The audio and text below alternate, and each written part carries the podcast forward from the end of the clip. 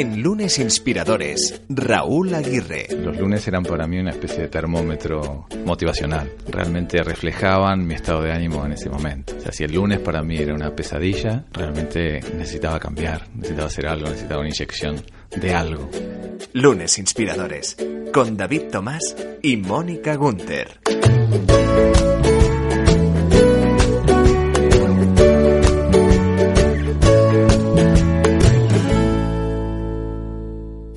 Aquí un lunes más en el que vamos a intentar inspiraros eh, hoy con un personaje que, en fin, ya lo habéis oído. Para él los lunes son un termómetro motivacional, una frase que a mí, David, la verdad es que me ha, me ha parecido fantástica.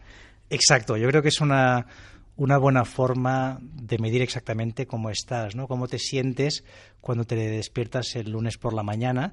Y es fácil reconocer, oye, si estás contento, sabes pues que probablemente lo que haces te gusta, pero si no, está bien escucharte. Yo creo que esto Raúl nos va a hablar mucho de ello.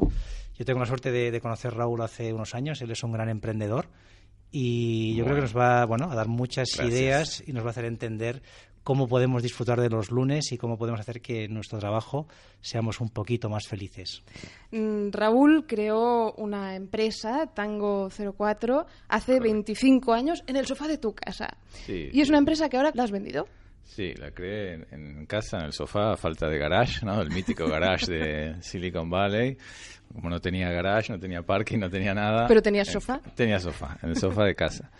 Y, y tal cual. Eh, en realidad la historia es todavía es, peor todavía, porque en realidad era mi, el, el living de mi casa era una incubadora de dos empresas distintas. Una era con, con otro amigo que no tenía nada que ver, o sea que hacía una cosa que no, no, no, no era mi proyecto, pero compartíamos, digamos, el ordenador, la impresora, el living, la silla. la- Era un coworking. Sí, era un coworking en absoluto, ¿no? Antes de que se hiciera popular. Así que digamos que empecé con medio living.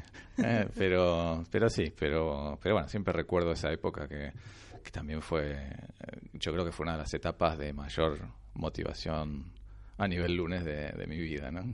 Claro, y, y- de idear esta empresa en este living compartido a que esta empresa se convirtiera en multinacional con oficinas en seis países, más de 100 empleados, clientes en 50 países.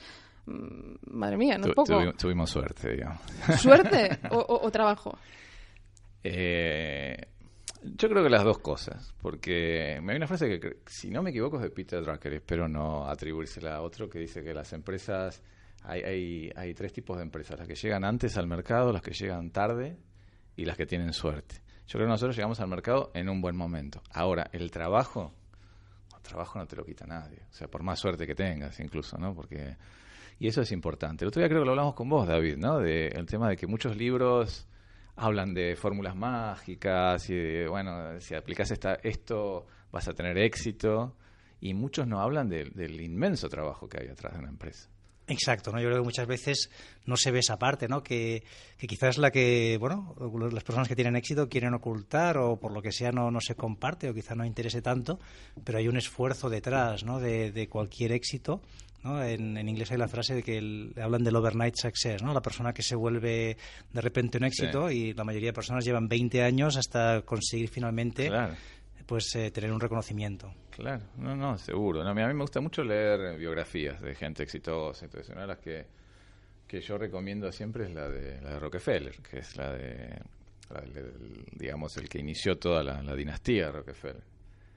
Y, y vos podés decir lo que quieras, Rockefeller, podés estudiar sus... Hay muchas cosas para aprender de Rockefeller, ¿eh? evidentemente, su método de trabajo, sus, este, su capacidad analítica, ¿no? De, de- bueno, un hombre extraordinariamente analítico, su visión, miles de cosas. Pero hay una cosa que es obvia cuando lees la biografía, que era un- una mula. El tío, el tío era absolutamente, tenía una capacidad de trabajo increíble. Entonces, claro, sin trabajo el éxito es muy difícil. Sin suerte es difícil, pero sin trabajo yo diría que es imposible. Bueno, igual para que venga esa suerte tienes que pillarte trabajando, ¿no? También como, como decían. Ah, Hay algo que, que a mí me ha sorprendido que, que has dicho en alguna ocasión y es que cuando te han preguntado por la clave del éxito, eh, tú que formaste una empresa, que creaste esa idea, que la llevaste al, alto, al más alto nivel y que al final la has vendido, has dicho que el secreto, además lo cuentas en, en tu blog, The Visibility Blog, dices que el secreto es el amor. Sí, y esto yo creo que voy aquí a contramano de todos los libros de, de, todo. A ver, el secreto, digamos que digo que es el secreto porque es algo que no veo que la gente se ponga mucha atención en eso. ¿no? Pero es muy curioso porque tú dices, ¿no? Debería enseñarse esta asignatura, el amor, en los MBA y en las universidades. Absolutamente, absolutamente. Mira, eh, hablábamos de tener suerte, hablábamos de tener visión, hablamos de método, hablamos de, de trabajo. Pero yo creo que la capacidad de habría que definir amor, ¿no? Porque decimos amor y pensamos, ¿no? El amor romántico y claro, ¿qué hace el amor romántico? Me parece que el amor es mucho más que eso. El amor es, es, tener un sentimiento compasivo hacia los demás, tener empatía hacia los demás, tener la sensación... Yo, yo lo, lo defino simplemente en que en, en Tango 04, en la que era mi empresa, yo creo que nunca, nunca, nunca pusimos una decisión empresarial en la cual estaban por encima el interés económico por encima del interés de la gente. Cuando digo la gente, no digo la gente, el, gerente o yo mismo o los altos directivos, digamos, ¿no? sino de la gente, de, cualquiera. Entonces yo creo que eso es, es, un poco la... Porque ¿qué pasa? Nosotros, por ejemplo, competíamos en el sector de tecnología. El sector de tecnología es un sector donde es muy difícil mantener a la gente buena. El talento es, es, carísimo de retener, o sea, de conseguir, de formar, de retener. Claro, de hecho, eh, vosotros teníais, eh, bueno, una media de antigüedad de vuestro equipo de más de siete años, cuando, por ejemplo, Google tiene un año. Es un récord, yo creo que eso es un récord. No sé, no tengo cifras, tengo la de Google y tengo alguna otra, pero en general en tecnología la rotación es altísima. Nosotros teníamos, sí, sí, más de siete años. Teníamos la gente o sea, se quedaba, o sea, no se iba, había que... ¿Le dabais mucho amor? Sí, sí, le dábamos, bueno, sí, supongo, porque realmente la gente... La gente se muy contenta, incluso la gente que se iba a veces, porque eh, varios casos de gente que se iba a hacer un máster en el exterior y, y después volvían. O sea, realmente eso yo creo que era curioso. Y la gente que se iba porque, bueno, porque su proyecto de vida no pasaba por las oportunidades que nosotros teníamos, que a veces pasa, la gente se iba un poco como, como bueno, y yo creo que, que, recuerdan toda esa, esa época de tango como una época un poco así mágica. Claro. Y Raúl, ¿tú cómo dirías? Imagínate a alguien que nos está escuchando y que tiene la sensación que ese amor pues en su empresa no está, ¿no? Sencillamente siente pues que sus responsables solo valoran, le valoran como un número por los resultados que aporta. ¿Tú qué le dirías a esta persona, ¿no? que, que bueno, que tiene un interés profesional, pero que siente que en la compañía en la, que está pues no le valoran y que probablemente piense que si va a otra le va a pasar lo mismo, ¿no? Porque por desgracia pues no hay tantas empresas como la que tú has creado. Yo la verdad creo que que esto va a cambiar. Yo creo que, que, eh, que la gente se va a dar cuenta. Cuando hablo de gente hablo de los emprendedores, los directivos, que no, no es solamente un interés eh, empático, compasivo o romántico el, tener el, esa empatía en la empresa como, una, un valor. Porque, mira, el otro día leí una frase que me gustaba mucho, que decía que era muy difícil que uno amara una marca si la marca no te ama a ti. Entonces, eh, y eso yo lo veo, o sea, yo lo, lo veo en eh, que es, muy fácil para mí darme cuenta un poco qué hay atrás de una empresa ya por cómo te tratan, cómo tratan la atención al cliente y eso. Entonces yo por un lado diría que bueno, no pierdan las esperanzas porque realmente yo creo que esto es la forma de, del futuro. O sea, la empresa empática para mí es la, la, empresa viable del futuro. Ahora, ¿cómo cambiar una empresa desde dentro? Es muy difícil. Siempre tienes la oportunidad de buscar otra y, y buscarla. Pero la otra que te queda es resistir y decir, bueno, vender, entre comillas, la empresa empática, la empresa con amor como una empresa más rentable.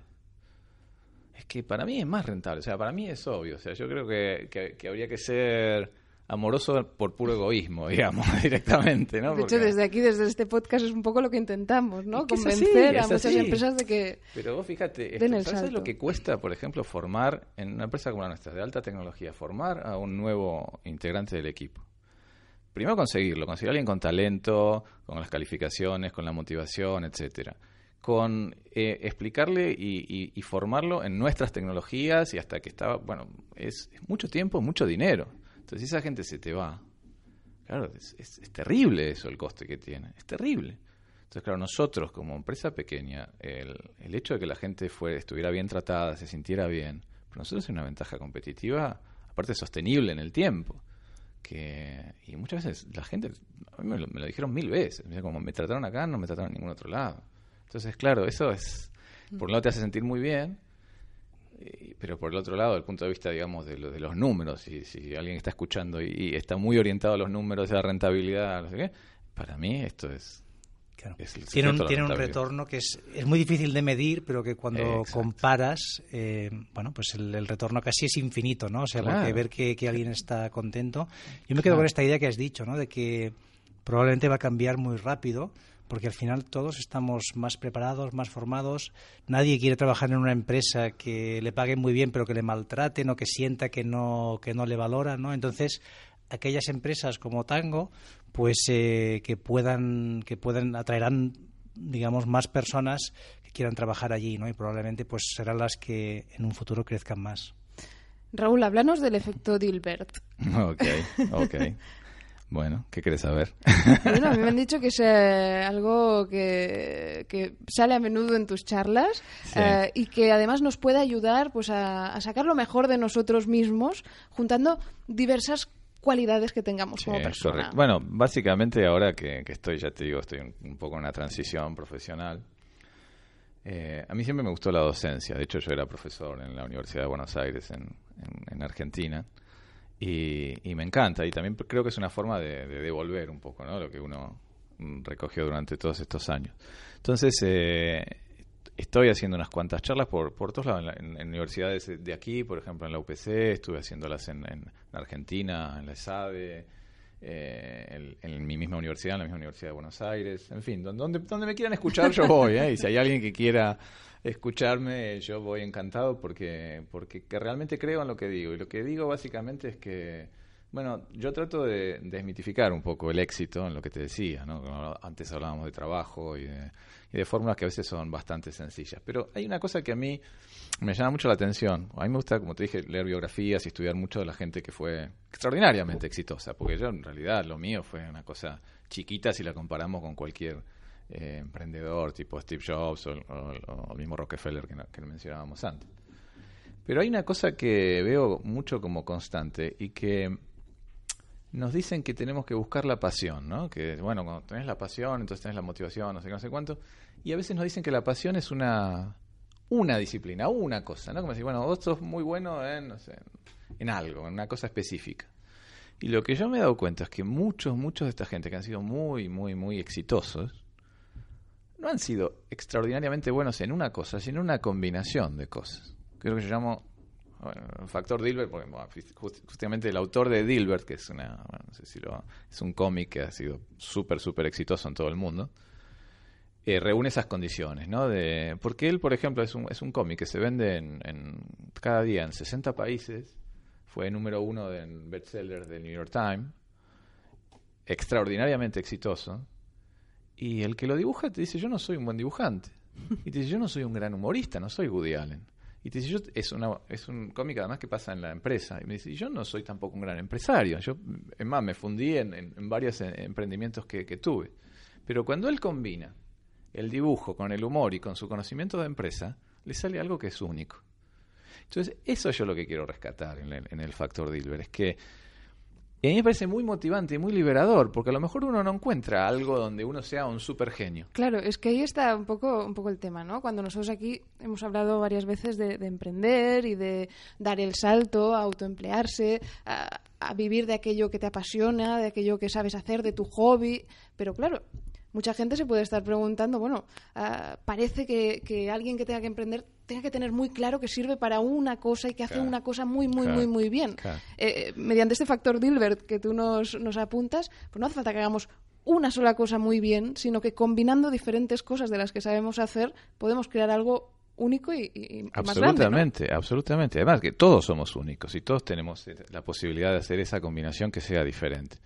Yo voy a decir algo que a lo mejor es una es un poco una, una herejía. Pero hablando, por ejemplo, de Ferran Adrià. Ferran Adrià está considerado, fue considerado muchos años el cocinero número uno del mundo. Y, Y uno puede decir, bueno, pero claro, esta persona tiene una pasión por cocinar, claro, es una persona que nació para cocinar, que seguramente el día que le dijeron, mira, te vas a encargar de una cocina, estaba saltando a los botes por, por hasta el techo. Y si uno lee la historia de Ferran Adrià, Ferran Adrià no, no era una persona que le gustaba cocinar ni de chico, ni de, yo te diría, ni, ni, ni de adolescente, ni hasta que se puso en una cocina. Es decir, que eso de tener la pasión como un prerequisito, mm, tampoco lo veo. O sea, hay muchas cosas que... Y en Dilbert también se da. Él, por ejemplo, dice, a mí me, apasioné por esto porque era una cosa donde yo me sentía cómodo y daba resultados, y a la gente le gustaba. Pero yo podía haber hecho miles de cosas diferentes.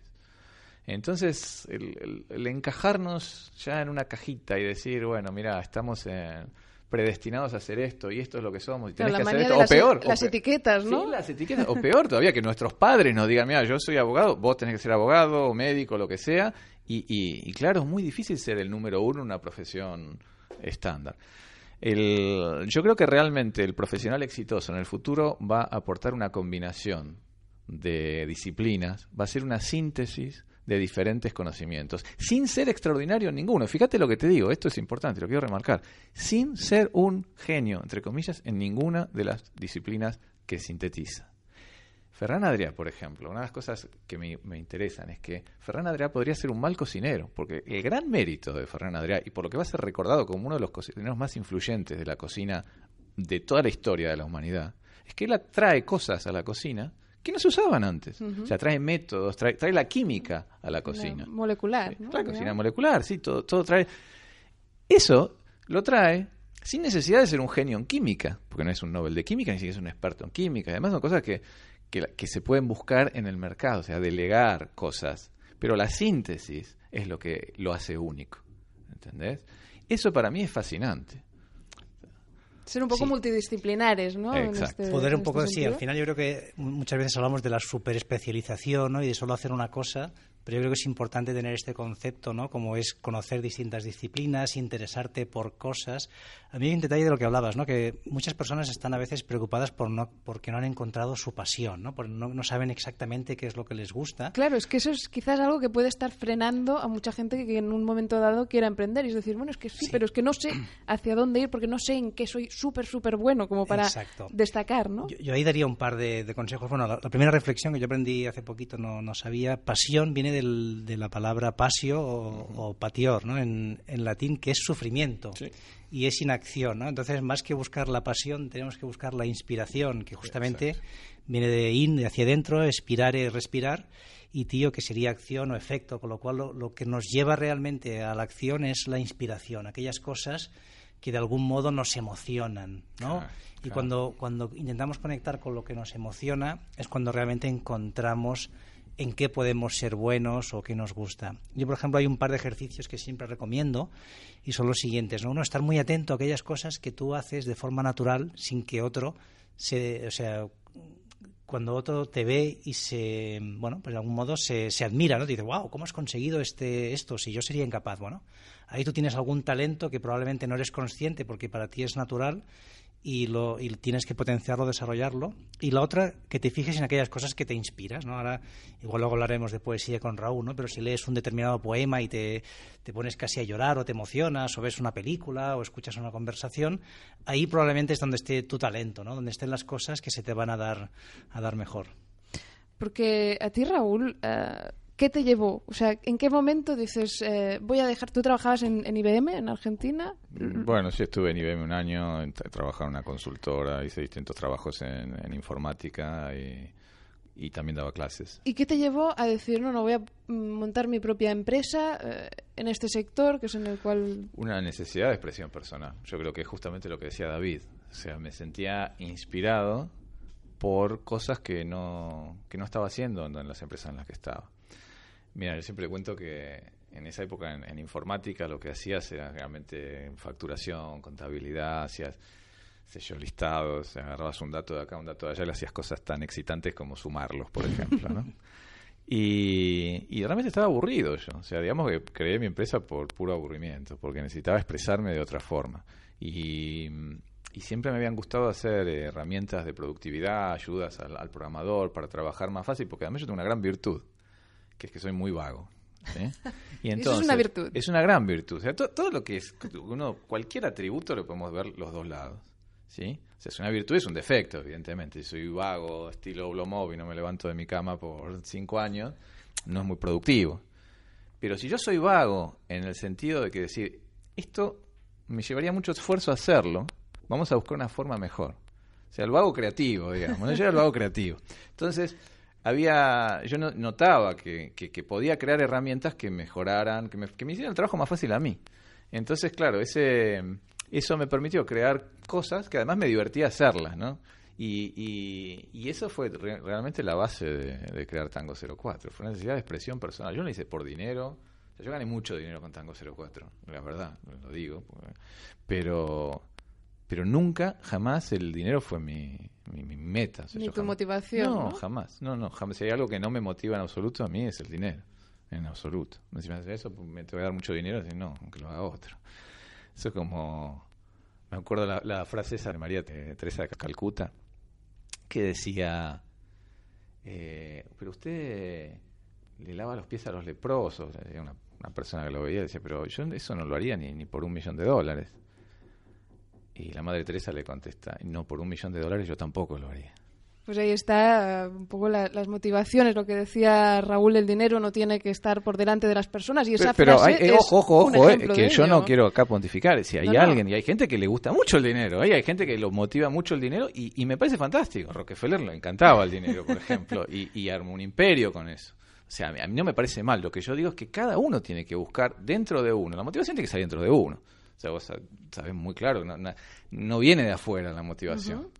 O sea, la motivación viene de adentro. Entonces cada uno tiene que buscar en sí mismo qué es lo que lo motiva. Y a partir de ahí...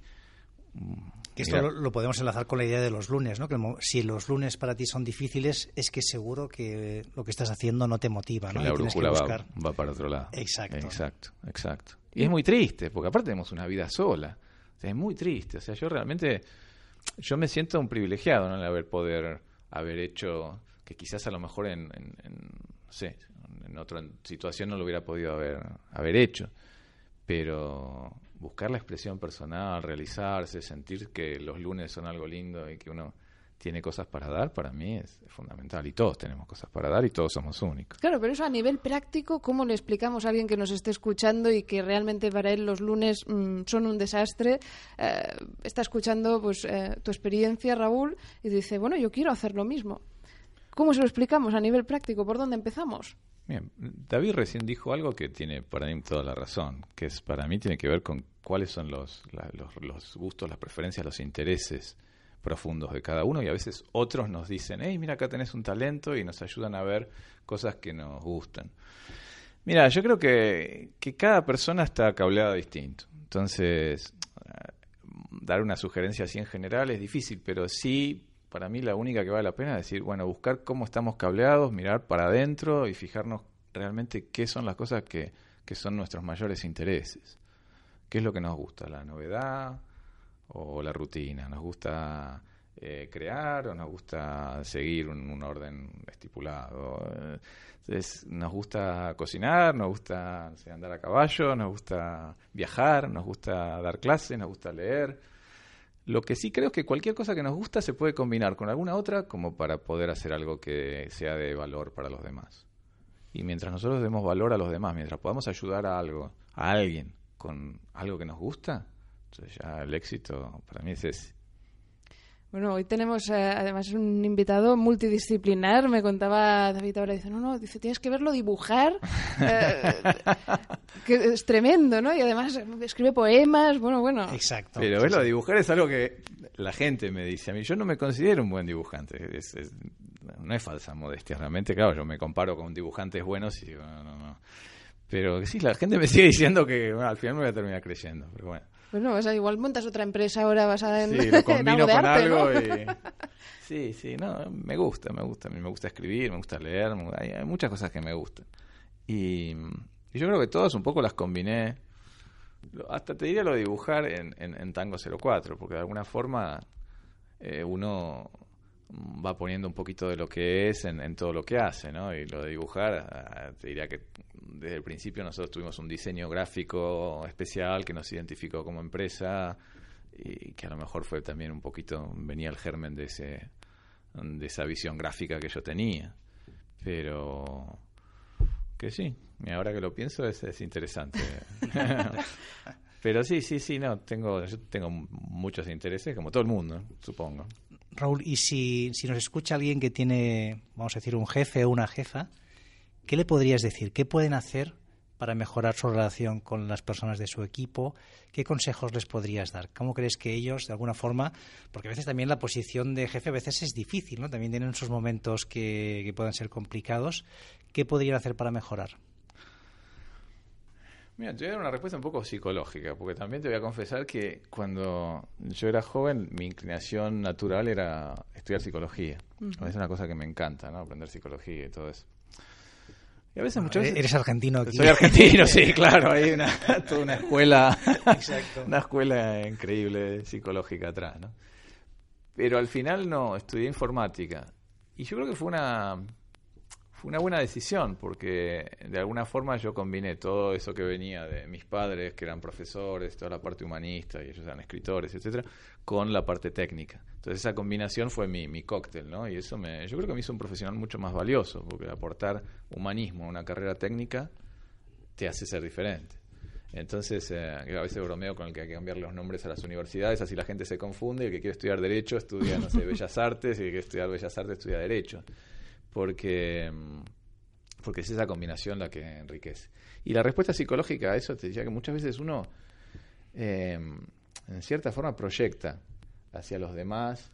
Eh, uno de alguna forma trae las conductas, ¿no? Entonces, si uno la visión del jefe como el jefe de Dilber, por ejemplo, los que leyeron Dilber es muy estereotipo, ¿no? El jefe malísimo, ignorante, que le importa cero todo y lo único que quiere es estar cómodo y llevarse bien con el con su propio gerente.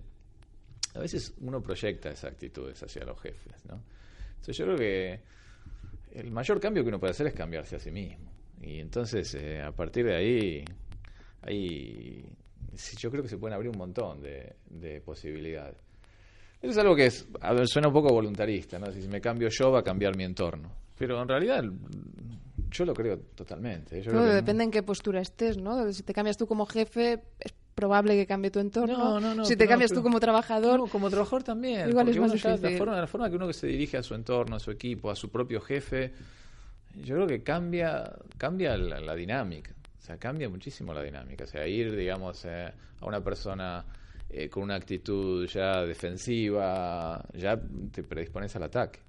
E ir mucho más abierto, dispuesto a escuchar, dispuesto a entender al otro, eh, ponerse en la, en, la, piel del otro, porque también el jefe también tiene, lo tironean por todos lados. Entonces ya plantear las cosas en los términos de intereses mutuos, del interés del otro, de la mirada del otro, yo creo que cambia las cosas bueno, si, evidentemente si te topas con una persona que es absolutamente cerrada, bueno, por suerte no somos árboles, ¿no? Que no, no, claro, podemos movernos y podemos cambiar. claro, eso también es. Has dicho que, que, a ti te inspira y que a ti te motiva a leer biografías de, de, gente exitosa, de gente bueno que le han ido bien las cosas, en los cuales pues que nos sirvan un poco de, de espejo para, para emprender eh, nosotros mismos nuestra propia historia. Nos quedan dos minutitos para acabar, pero me gustaría que nos recomendaras alguna para que bueno nosotros mismos y la gente que nos esté escuchando eh, pues pueda leer también estas biografías que a ti te ayudan y que a ti te han motivado y a ti te han ido bien las cosas, te están yendo bien las cosas, pues oye, será cuestión de,